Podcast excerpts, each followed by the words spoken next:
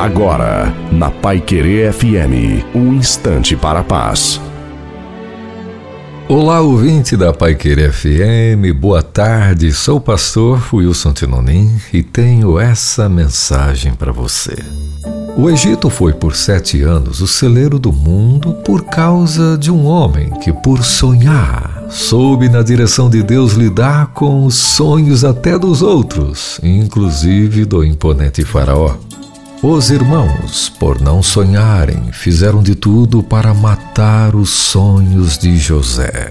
Porém, alguns anos depois, reencontraram o sonhador, que, jogado na cisterna, humilhado, vendido e passado por morto, agora estava gerenciando a comida do mundo todo.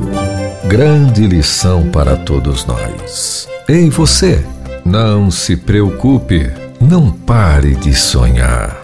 Não aborte as etapas que os sonhos exigem até que se tornem reais. O resultado de nossas buscas em Deus sempre são grandes conquistas que vêm por via dos mais belos sonhos. Que Deus continue abençoando a sua vida de modo que você resista, persista, insista e assim seus sonhos serão realizados. Amém.